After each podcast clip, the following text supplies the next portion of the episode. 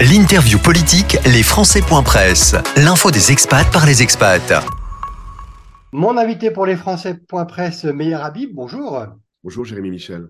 Merci d'avoir accepté euh, notre invitation. Vous êtes député de la 8e circonscription des Français de l'étranger depuis 2013, mais ce n'est pas le député aujourd'hui que je reçois, mais le candidat, puisque le Conseil constitutionnel a annulé l'élection de 2022 sur la base de deux motifs la mise en place par vos soutiens d'une plateforme d'aide au vote en ligne et la publication de postes le jour du vote par ces derniers. J'ai envie de vous demander comment vous avez analysé cette décision du Conseil constitutionnel? J'en ai pris acte, mais avec beaucoup de tristesse, mhm. de frustration et un sentiment d'injustice. Tout d'abord, si j'avais commis la moindre euh, infraction, mhm. j'aurais été inéligible, ce qui n'est pas le puisque je suis candidat, ce qu'aurait souhaité mon adversaire, euh, on va dire, principal. Et c'est surtout par le fait que euh, Mme Abisror a produit des fautes devant le Conseil constitutionnel. J'ai déposé plainte, bien évidemment, immédiatement, notamment en, produisant des, mails qu'on aurait envoyés le jour ou la veille de l'élection, en dehors de la période des réserves, ce qui est absolument faux. Elle a produit un seul, puis soi-disant euh, de personnes qui, qui, auraient mis des mains courantes. Tout ça, c'est faux. Et là, c'est les habitudes de Mme Abisror qui fait défaut. On a la preuve aujourd'hui de cela depuis des années. Elle, a fait au Gnébrit où elle en était. Elle a fait chez les étudiants où elle parle sans arrêt de sa carrière étudiantine. Et, tous les jours, les témoignages m'arrivent des, gens qui ont été ses supérieurs hiérarchiques qui me racontent comment elle a fait défaut, des usages de faux, des, déclarations souvent, hélas, mythomanes. vous savez, j'ai été élu à trois reprises. Mm-hmm. C'est magnifique d'être élu au suffrage universel direct. La première fois, vraiment, je ne m'y attendais pas c'est une immense responsabilité. J'ai mes qualités, j'ai mes défauts. Et les, électeurs, encore une fois, sont libres de voter pour leur candidat de leur choix. Et je respecte, bien évidemment. J'ai sans doute aussi, au-delà de certaines qualités, beaucoup de défauts. Mais le fait est que j'ai à trois reprises, j'ai été élu contre le candidat, euh, on va dire, euh, président de la République euh, sortant. Donc c'est toujours un peu plus compliqué d'être à contre-courant. Mais dans cette fois, j'ai jamais eu une campagne comme ça. Parce que pour, je sais pas si vous vous souvenez, deux jours avant la campagne, il y avait eu sur Internet des soi-disant menaces, encore un faux, euh, sur, sur son fils, 100 000 personnes ont vu ça. Puis un article du Canard enchaîné qui racontait qu'on mhm. payait les gens, on des comptes, qu'on payait les gens pour aller voter. Tout ça, ce sont des mensonges. Et je le dis, je n'ai jamais attaqué aucune candidate. Aucun des candidats, j'en ai une soixantaine en trois élections, un peu moins de 60. C'est la première fois que je suis obligé de répondre aux fausses accusations, aux faux usages de faux. Elle a d'ailleurs dit publiquement à la télévision qu'elle avait voté euh, en Israël. Elle a dit, je dis, et je demande, vous avez voté Oui. Elle n'a jamais été inscrite sur aucune liste électorale. On ne peut pas mentir. Donc, globalement, sur la base de faux, le Conseil constitutionnel a invalidé l'élection, mais ne m'a pas rendu éligible. J'ai porté plainte, elle sera bientôt convoquée par euh, l'inspecteur divisionnaire qui a envoyé à mon avocat un mot pour, parce que justement, il y aura une enquête. Mais le temps de la justice, c'est pas le temps des élections. Donc là, pour l'instant, on va laisser ça derrière ça. Je vais laisser les, les, électeurs. D'ailleurs, je crois qu'elle attaque une autre candidate sur son physique. C'est ce qu'on m'a dit actuellement, sur le fait qu'elle aurait fait un Photoshop. Mmh. On ne peut pas descendre si bas dans une campagne électorale. Donc on, peut, je crois, se concentrer Et je crois réellement, ce qui est très très important, c'est de parler de programme. Mais vous savez, on va y revenir sur le programme, mais il y a pardon. Oui, on va revenir sur le programme. on, comprend bien que le temps de la justice n'est pas le même que le temps de politique, mais vous nous confirmez que tout ce que vous nous dites, vous l'avez transmis à la justice. Bien évidemment, bien évidemment, avec des attestations qui prouvent que ce n'est pas, euh, ça fait des années euh, qu'elle, et je suis désolé de le dire, hein, c'est, mais c'est la réalité euh, qu'elle fait. Il y a des affabulations, il y a des mensonges, il y a des faux mails, il le dit à plusieurs reprises, les gens témoignent, on raconte comment elle a fait des faux mails, etc. Et ça, et, et ça, c'est pas digne d'un, député de la République. Moi, je veux bien qu'on batte à la régulière, mais pas avec des, avec des méthodes qui sont des, des, des, méthodes qui sont pas dignes justement d'un, d'un, député ou d'un futur député ou d'un candidat. Voilà. ça, ça, je tenais à le dire. Je, je rappelle, je rappelle que Bon, enfin, on va pas rentrer dans les détails sur euh, les, précédentes élections qui fait que le tiers de la circonscription. C'est vrai que je suis franco-israélien, donc forcément, mais pas que. Je, me bats corps et âme pour toute la circonscription, pour les Italiens, franco-italiens, pour les franco-grecs, pour les franco-turcs, etc., etc. Et tous les jours, j'ai des messages là-dessus. Mais à l'époque, c'est vrai que le tiers de la circon ne pouvait pas voter à cause d'une fête, avait fermé euh, du, fait du fait du calendrier juif, ou trois, ou tiers des bureaux avaient été fautés. Mais tout ça, c'est derrière. Je crois. Euh, que euh, Monsieur Jérémy Michel, on va se concentrer peut-être sur les, les, futures élections qui auront lieu où les bureaux seront ouverts, où les Français vont pouvoir se, déterminé. On va se concentrer sur ces élections, mais je pense que votre droit de réponse était intéressant puisque dans une interview précédente dans les Français Presse, elle parlait aussi de fraude. Vous répondez sur ce thème-là. On laisse la justice. À un moment donné, on parle de fraude. Déjà, on m'a envoyé, mon avocat m'a envoyé un mot. Si elle a parlé de fraude, je n'ai pas vu. Mais elle va être encore attaquée parce qu'à aucun moment donné, le Conseil constitutionnel n'emploie le mot fraude. À aucun moment donné. Je vous invite de voir la décision du, Conseil. C'est pas, pas moi qui l'ai employé, d'ailleurs, dans ma question, je n'ai absolument pas utilisé le, mot fraude. On revient justement sur un point qui est assez intéressant. Vous nous dites qu'à un moment donné, des bureaux de vote pouvaient être fermés. Il y a justement la possibilité maintenant du vote par Internet. On voit que dans deux autres circonscriptions qui concernent les Français de l'étranger, l'élection a été annulée en raison d'un dysfonctionnement de ce processus électoral. Est-ce que vous, vous êtes favorable au vote par Internet en général et est-ce que vous pensez même que c'est l'avenir, en fait, euh, du, scrutin démocratique que de passer par les nouvelles technologies? C'est une très bonne question. Euh, en réalité, c'est intéressant cette question parce que faut comprendre que oui, le vote n'a très mal fonctionné. Si quelqu'un, la, sincérité euh, du scrutin a été altérée dans la huitième, c'est en ma défaveur parce que justement, ça a bien fonctionné sur une partie de la circo, mais notamment en Israël, je le crois aussi un peu en Turquie, ça a très mal fonctionné. Et si quelqu'un aurait pu aller à l'époque ou avait, euh, devant le Conseil, c'était moi pour annuler. Mais comme j'ai gagné, je n'ai gagné qu'avec 200 voix d'écart, alors que mhm. j'avais gagné 58-42 dans la précédente élection, alors qu'il y avait le tsunami euh, présidentiel pour le vote de Macron. Moi, c'est toujours bien parce qu'on a des nouvelles technologies à condition que ça fonctionne, à condition que ce soit euh, sain. Moi, je suis toujours peut-être à l'ancienne, un partisan de, de, Lyon du scrutin euh, on vient, on met son bulletin dans l'urne. D'un autre côté, c'est vrai que chez les Français de l'étranger, en particulier dans les circonscriptions qui sont très larges, euh, il y a des fois euh, des, des, distances très longues pour aller au bureau de l'urne et c'est toujours bien à condition que ce soit maîtrisé, à condition qu'il y ait une équité entre tous les, endroits. C'est pour ça que le Conseil a annulé dans deux circonscriptions et on aurait pu parfaitement le faire dans la nôtre aussi, du fait que dans une partie de la circo, ça a mal fonctionné. Mais à, moyen terme, je crois qu'on n'y échappera pas. J'étais d'ailleurs aux États-Unis pour les élections de mi-terme en tant que député, euh, membre.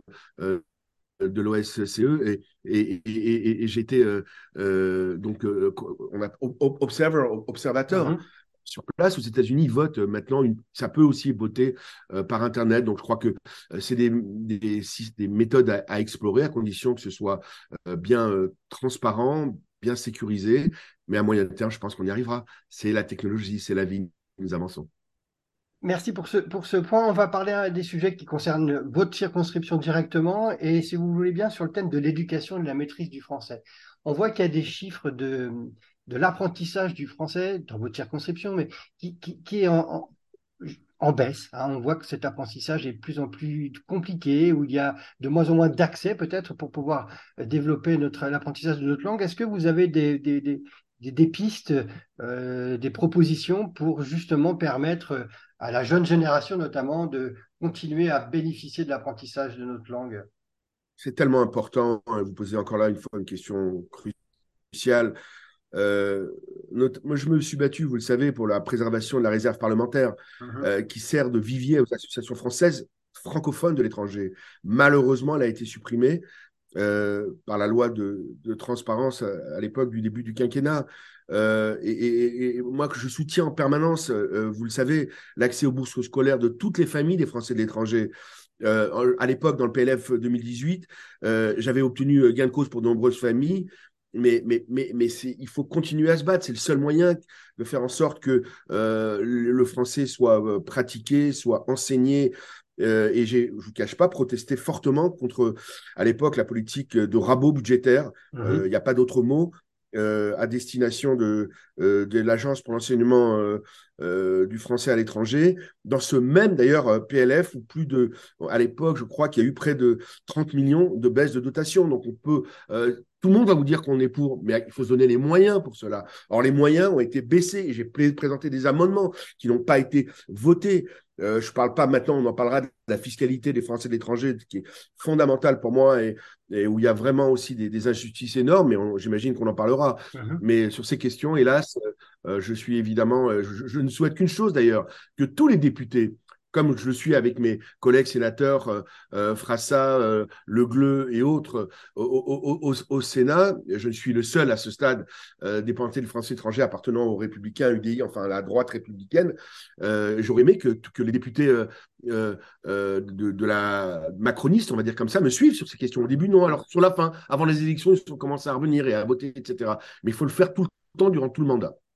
Euh, on va parler de la fiscalité, mais vous avez évoqué un, sujet intéressant qui est celui de la réserve parlementaire. Vous avez vécu, vous, en tant que député, la période où vous pouviez utiliser cette réserve parlementaire, qui a été modifiée, en tout cas pour les Français de l'étranger. Maintenant, on appelle ça le staff, hein, qui est vraiment plus du tout dans le même dispositif, mais qui venait compenser normalement cette réserve. Est-ce que vous pensez que ça a été une, une, bêtise, j'ai envie de dire, de, supprimer cette réserve parlementaire uniquement par idéologie, parce que, soi-disant, il y avait une mauvaise transparence dans l'utilisation des fonds, alors que tout était tout de même euh, euh, vérifiable euh, par, ne serait-ce que maintenant par Internet, on peut disposer de Vous avez parfaitement raison, cher Jérémy Michel, vous avez, vous avez parfaitement raison. A un endroit où on n'aurait jamais dû supprimer cette réserve, c'est bien sur les Français de l'étranger. Je vais vous expliquer pourquoi. Mhm. À la différence euh, de la réserve dans un, dans un département, euh, dans une,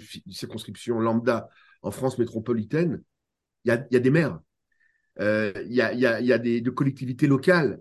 Et, et donc, il y a d'autres moyens. Chez les Français de l'étranger, on n'a pas ça. On a juste un ambassadeur heureusement, il y a nos, nos, nos, nos, délégués consulaires, etc. Mais mhm. c'était fondamental, et moi j'ai connu, puisque mes, collègues ne l'ont pas connu, puisque je suis le plus ancien député des Français de l'étranger à l'Assemblée nationale, puisque je suis le seul qui a été élu euh, à trois, et, s'il est peut-être à quatre reprises, si jamais les, les Français me font confiance.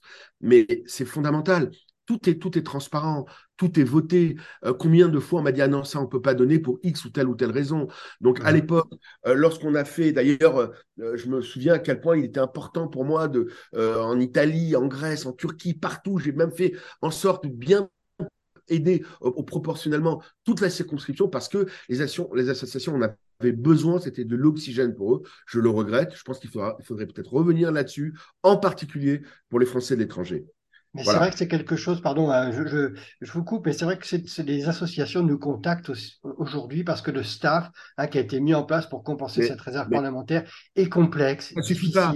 ne suffit pas et, manque de transparence également. C'est en tout cas ce que nous. Ce que exactement. et, chacun, alors les, gens ne sont pas contents, ils ont l'impression qu'il y a des, certains passe droits, je ne sais pas. Je dis que c'est bien, enfin, c'est mieux que rien. On va voir le, le verre à moitié vide ou à moitié plein. L'ancien système était bien meilleur. Il était plus transparent Euh, on, permet, on permettait parfois d'aider des, petites associations. Quelques milliers d'euros, c'était de l'oxygène invraisemblable pour eux. Et croyez-moi, et j'invite tous les, députés lors de euh, dans cette législature à revoir en particulier pour les Français de l'étranger. Voilà, euh, c'est fondamental. Je crois qu'il faut comprendre, c'est les Français de l'étranger, c'est une magnifique richesse pour la France. Ça fait briller la France à l'étranger, contrairement à ce que disent, ce qu'on pense à la NUPES et, ailleurs, à 99%, ce n'est pas des, exilés fiscaux, bien au contraire. Et, je crois qu'il faudrait voir un peu les choses différemment. On va parler évidemment de la fiscalité. Allez-y sur la fiscalité, justement. justement bah, écoutez, je vais vous dire, on a, on a réussi, euh, euh, pour une partie, en tout cas de ma circo, de la suppression CSG-CRDS sur les venus du patrimoine euh, des Français de l'étranger, mais au niveau de hors de l'Europe, c'est-à-dire de ma circo, la Turquie et Israël, ce n'est mhm. pas le cas, c'est une magnifique, une, une grande injustice fiscale. Ils payent un impôt, qui finance la sécurité sociale, dont beaucoup ne bénéficient pas. C'était le cas aussi à l'époque en Italie, en Grèce, à Chypre, à Malte, etc. Là, ça a changé. Et, voilà, on a notamment un problème immense sur l'imposition italienne, sur les pensions de, sources françaises. Il faut absolument la révision euh, de la convention fiscale bilatérale entre la France et l'Italie, mhm. comme j'ai réussi à le faire, et je le dis sans peu, avec beaucoup de, de, satisfaction en Grèce. Il faut modifier, pour être concret, euh, euh, Jérémy Michel, l'article 18 de la Convention euh, pour que l'impôt sur les retraites soit prélevé exclusivement par la France. Il y a des gens qui se trouvent en Italie qui m'appellent, mais, mais vous ne pouvez pas gérer l'angoisse d'avoir des dizaines de milliers d'euros parfois à, régler immédiatement, ou des comptes peuvent être saisis de façon injuste. il faudrait créer un droit euh, à l'emprunt en France pour les Français de l'étranger, euh, entre parenthèses aussi, pour favoriser, l'investissement de ceux qui font, je le rappelle, euh, rayonner la France à l'étranger. Il faut baisser aussi, si vous me permettez, le délai de cotisation en France de 10 à 15 ans, de 15 à 10 ans plus exactement, euh, pour la couverture des soins des Français de l'étranger quand, quand, quand, leur retour en France. Sinon, ils doivent attendre trois mois avant, avant, de, avant de, de pouvoir euh, se faire soigner. Ce qui est pas... et, justement, si on prend ces exemples-là, ne serait-ce que le droit. On, parler de la carte vitale européenne. Ouais si je prends ces exemples-là, meilleur habit, là, le droit à l'emprunt en France, le, délai de cotisation, la CSG, en fait, quelle est votre marge de manœuvre aujourd'hui pour pouvoir faire avancer ces dossiers? C'est de la niche parlementaire, c'est de la négociation avec les autres groupes? C'est quoi pour que les, auditeurs comprennent en fait comment, comment vous pourriez travailler, vous pourriez continuer à travailler La marge parlementaire, c'est encore une excellente question.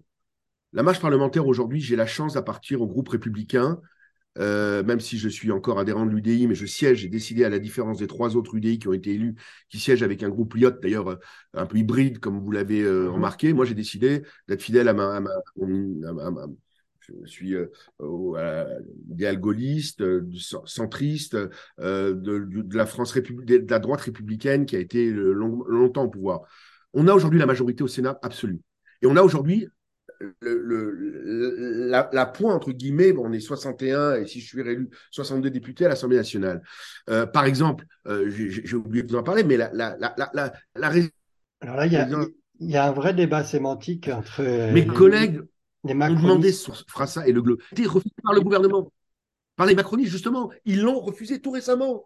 Voilà, le, le, le, le, ministre a refusé et les, et les sénateurs des Français ne l'ont pas voté. Donc c'est la réalité des choses. Euh, donc c'est facile de, que, la, que ma concurrente dise euh, résidence d'attache. La résidence d'attache, c'est nous. C'est euh, un, un, amendement républicain que je soutiens avec mes collègues républicains. Et donc j'aurais aimé que le gouvernement l'accepte, le vote. Mmh. Il ne l'a pas fait. C'est la réalité. On ne peut pas raconter n'importe quoi aux, électeurs. Et, aujourd'hui, euh, il y, a des, y, a des immenses parfois injustices je dis avec la force et la passion parfois qui est la mienne, mais aussi être, euh, parfois il faut garder son calme. Je dis, euh, il ne s'agit pas de parler, il s'agit de faire. Mais il y a effectivement la résidence d'attache et la résidence de repli, parce que c'est un peu, alors est-ce que c'est une guerre sémantique, une bataille sémantique, ou derrière vous dites la même chose entre le gouvernement et les républicains? Parce que euh, même nous, on s'y perd parfois parce que on a l'impression que c'est la même chose et finalement, quand il y a des amendements qui sont déposés, l'un vote dans un sens, les autres dans l'autre et finalement, on n'y comprend rien. C'est un peu votre opinion aussi non, non, non, moi j'y comprends parfaitement que euh, nous avons euh, voulu créer un statut de résidence fiscale d'attache pour la résidence en France des Français de l'étranger, qui est par, entre parenthèses souvent une maison familiale, euh, cette, cette, résidence ne doit pas être considérée comme une maison secondaire. Euh, donc c'est pour ça qu'il faut supprimer notamment la taxe d'habitation sur cette résidence. Euh, et, ça a été refusé, ça n'a pas été voté. Nous l'avons proposé, les républicains, au Sénat tout récemment, il y a quelques semaines, et qu'on ne nous raconte pas de salade. C'est aujourd'hui la majorité actuelle, réellement la majorité, c'est une majorité ce sera qu'avec nous républicains, et qu'il la vote. On aurait été le premier. Moi, j'ai toujours dit, à l'époque, j'ai voté le pacte de responsabilité, la loi Macron, le président de la République était le seul avec Frédéric Lefebvre. On était deux à l'époque. Et, j'ai dit, euh, il ne l'a pas oublié d'ailleurs, le président là-dessus. Quand c'est bien pour la France, je vote. C'est ce qu'on fait d'ailleurs la majorité groupe républicain. On parlera des retraites aussi, de, un, vrai sujet. Mais euh, globalement, ils ont voté contre. Donc, c'est pas compliqué, c'est clair. Nous sommes pour, eux ont été. Comment est-ce que dit la candidate aujourd'hui euh, on, arrive, alors les minutes, les minutes s'écoulent, mais vous venez encore de prononcer deux, mots importants et je ne peux pas vous, vous laisser partir sans vous, interroger sur ça, les retraites et le président Macron. J'imagine que dans la campagne, là, vous entendez beaucoup parler de cette réforme des retraites et puis peut-être que les Français de votre circonscription vous parlent aussi du président de la République. Alors, en quels termes, en fait, ils vous en parlent?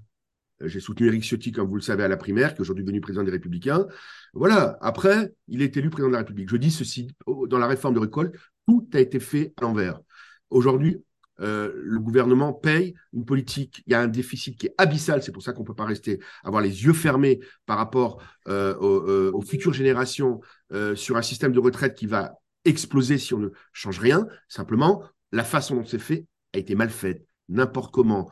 Euh, euh, en, faisant de briques et de brocs au dernier moment, qui fait que si bien évidemment la majorité des républicains, l'écrasante majorité au Sénat et, la, et deux tiers à l'Assemblée ont voté, certains de mes collègues me disent non oui, mais en circonscription ça passe pas. On est pour une réforme et pas cette réforme. Mais à un moment donné, il fallait choisir. Elle a été votée tout juste. Je suis inquiet quand même. Je suis inquiet pour la, ce qui se passe actuellement en France.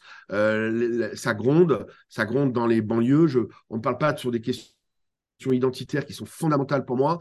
Euh, aujourd'hui, euh, la France est, un pays de civilisation chrétienne, judéo-chrétienne, mais plus chrétienne que judéo, on va dire.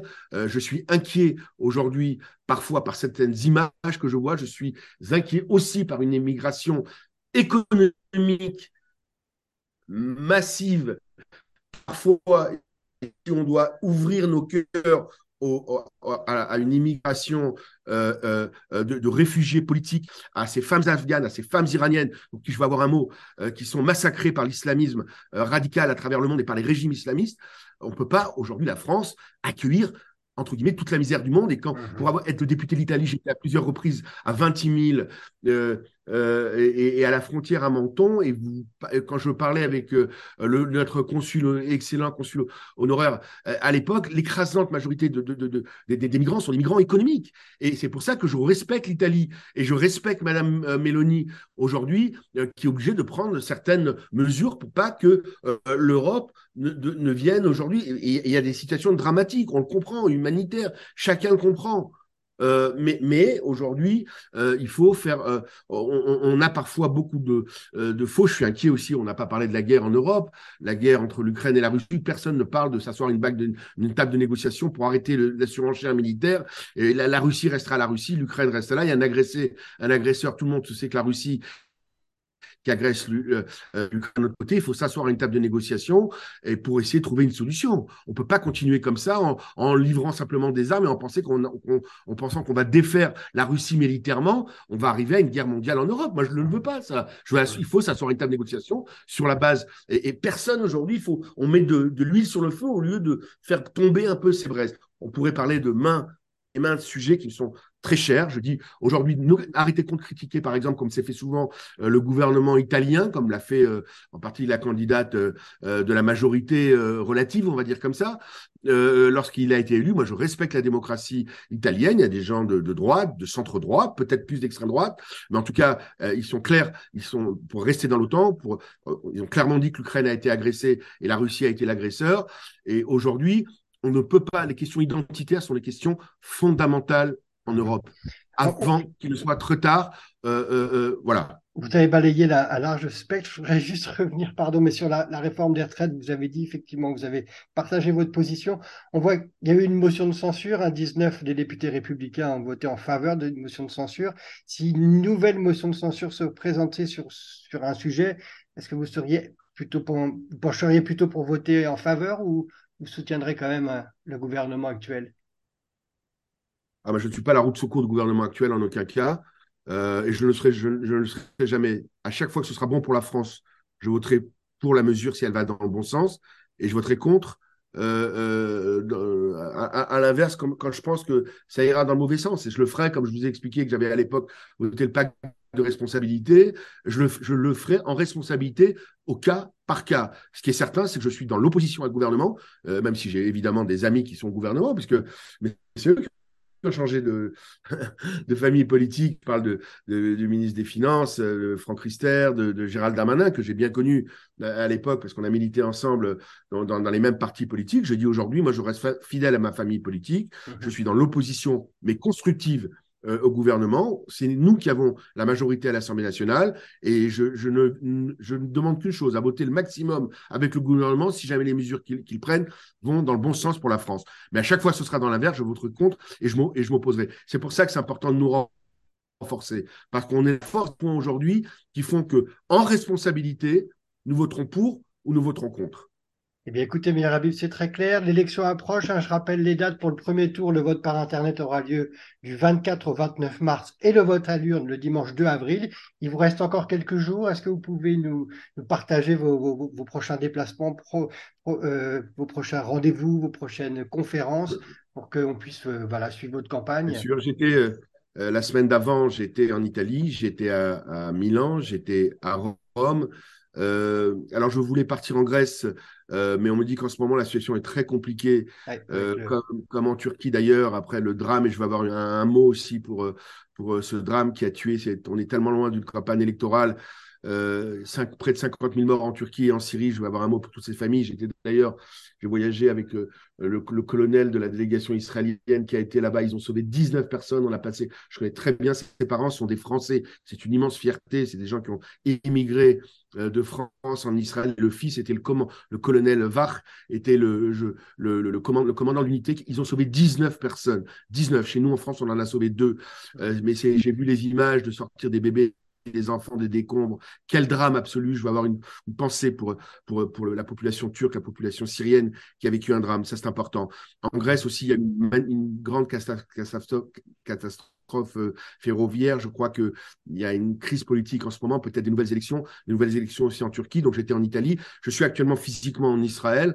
Euh, j'ai une soirée à Ashdod, euh, à Roma ce soir dans la banlieue de Jérusalem. Je serai à Natania, la plus grande ville francophone d'Israël, où on a près de 12 000 Français qui, habitent vendredi. je serai euh, à Ashdod aussi, où il n'y avait pas de bureau de vote, où il y avait près de 10 000 Français euh, lundi. Euh, voilà, je suis à l'écoute. On, on, fonctionne beaucoup par mail, on fonctionne. moi, j'ai un QG de campagne qui est à, l'écoute de, tous nos concitoyens, où qu'ils soient. Puis j'espère gagner. Après, c'est les Français qui décideront. je donne le, fait d'avoir été élu à, à, trois reprises me donne une immense responsabilité. J'espère être à la hauteur J'espère, je leur réponds à tous. Euh, je serai, si jamais ils me réélisent, le, le, député de, ceux qui ont voté pour moi, mais aussi et surtout, comme je l'ai toujours été, de ceux qui n'ont pas voté pour moi. Et on peut bien évidemment avoir euh, le choix d'autres candidats, de la NUPS aux candidats euh, écologistes, y compris de la majorité présidentielle, mais y compris de ce qu'on appelle l'extrême droite ou autre. Je serai, si je suis réélu, le candidat de tous les Français. nous avons tous les mêmes valeurs, et on a sans doute dans le fond plus de choses qui nous rassemblent que de choses qui nous, euh, séparent. Voilà, c'est ma conviction absolue et que les Français aient voté que le meilleur gagne. Merci Meilleur Habib. Je vais citer, euh, si vous me le permettez, les autres candidats hein, qui, concourent également à cette élection de votre circonscription. Serge Sixik, Yael Lerer, Juliette de Causan, Déborah Abisror de Lim, Hélène Lehmann, Michel Audelin et Frédéric Chawa. Je rappelle que les votes à Lyon auront lieu le 24 du 24 au 29 mars et le vote, pardon, Internet du 24 au 29 mars et le vote à Lyon le dimanche 2 avril. Merci Meilleur Habib et puis peut-être qu'on se retrouve là pour une interview de, second tour. Merci Jérémy Michel, c'était un plaisir et j'espère peut-être vous retrouver donc entre les deux tours si jamais les, les Français me font confiance et me qualifient pour le deuxième tour. Merci.